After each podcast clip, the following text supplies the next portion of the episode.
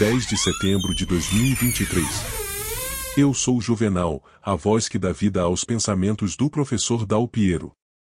Este é o do centésimo sexagésimo terceiro podcast 2023. Ética em Inteligência Artificial e Tecnologia.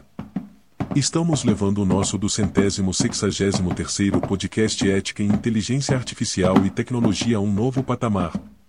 Além de trazer insights profundamente enriquecedores sobre a saúde mental, temos agora um ingrediente especial que fará a sua experiência auditiva ser ainda mais envolvente. A partir de agora incorporamos a tecnologia ASMR, resposta sensorial autônoma do meridiano. O que? Afinal, o que é essa tecnologia? Bem, vou explicar pelo resultado. Você já sentiu um formigamento agradável na parte de trás da sua cabeça enquanto ouvia sons suaves ou sussurros? Isso é a ASMR. É o ASMR que provoca a sensação e aumenta a experiência sensorial que promove relaxamento e bem-estar. Agora pense como vai ficar agradável escutar, estudar e se envolver. Pense o quanto ganhamos em termos de capacidade de assimilar e praticar quando juntamos essa sensação de agradabilidade ao conhecimento transformador que sempre oferecemos em nossos podcasts. Por isso eu convido você a mergulhar nessa jornada única que acalma sua mente enquanto expande seus horizontes. De agora em diante você vai escutar mais do que um podcast ou vai viver uma experiência sensorial e cognitiva que você não vai querer perder. Clique no link, coloque seus melhores fones de ouvido e prepare-se para uma experiência de aprendizado e relaxamento como você nunca teve antes. Agora vamos mergulhar no fascinante e crucial tema da ética em inteligência artificial e tecnologia. Este será um podcast de exemplos.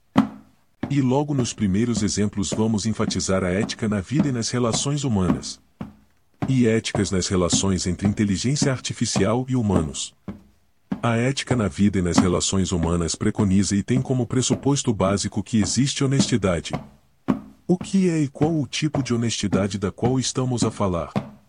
A honestidade, tradicionalmente entendida como a adesão à verdade e a rejeição de mentiras, omissões ou manipulações, assume uma dimensão mais profunda quando incorporada à virtude da ética.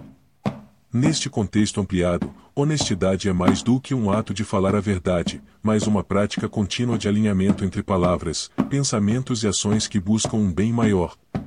Na ética virtuosa, a honestidade implica mais do que evitar falsidades, mas também em se abster de omissões e manipulações que possam levar a interpretações que podem ser errôneas ou ações inadequadas.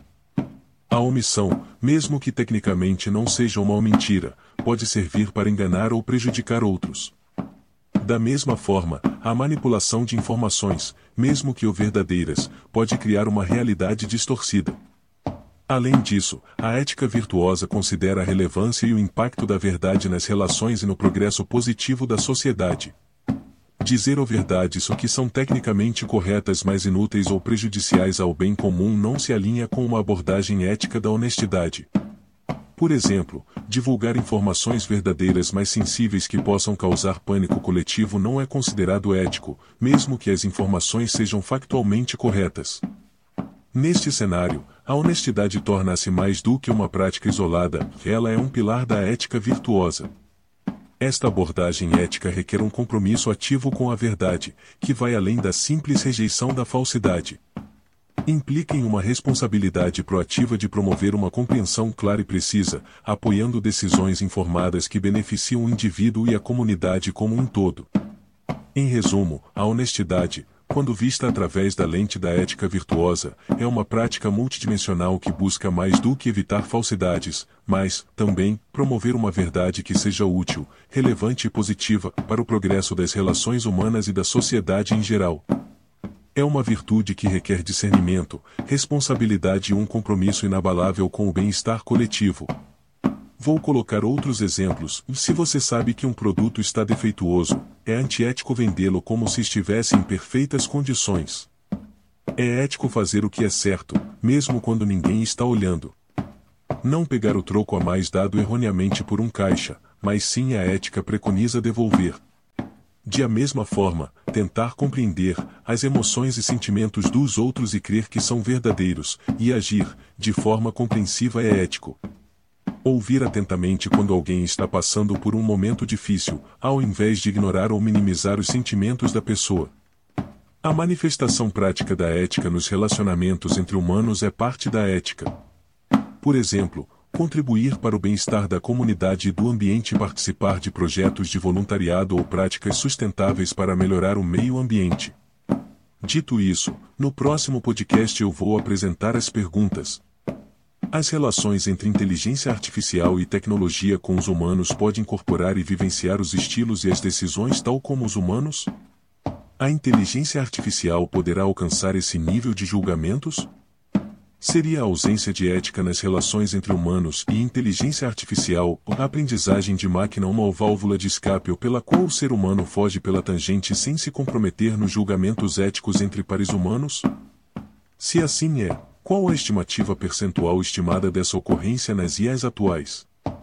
Essas são as respostas que você vai escutar no próximo podcast. Todas as respostas são fundamentadas em estudos e pesquisas realizadas pelo professor Dr. Dal Piero desde quando a possibilidade de interação entre humanos e máquinas se tornou uma possibilidade. Você pode ampliar o debate visitando Enquialo no link que está na descrição deste podcast. Para as pessoas interessadas em se familiarizar com o seu eu protagonista e criar a convivência saudável entre você e a inteligência artificial em suas manifestações tanto na vida pessoal como na vida profissional. Os cursos do professor Dr. Dal Piero estão disponíveis na plataforma ultimart.com, sob o código ID 3253961. Lá, você encontrará uma variedade de recursos educacionais projetados para capacitar indivíduos e organizações a se comunicar com eficácia e humanidade. Nunca desista de buscar o aprimoramento da comunicação e a construção de relações significativas. Você sabe, ou mais, nunca vai custar lembrar, com pouco, você pode fazer mais e mais, para desenvolver pessoas, que conseguem, escolher com quem quer compartilhar os sonhos. Você pode comprar ou saber mais sobre os temas e os exercícios no livro em e-book, que trata sobre o tema, configurado, para ser lido até de um celular, diretamente com o autor por meio do WhatsApp 19981778535. Obrigado e fique com a paz e o bem.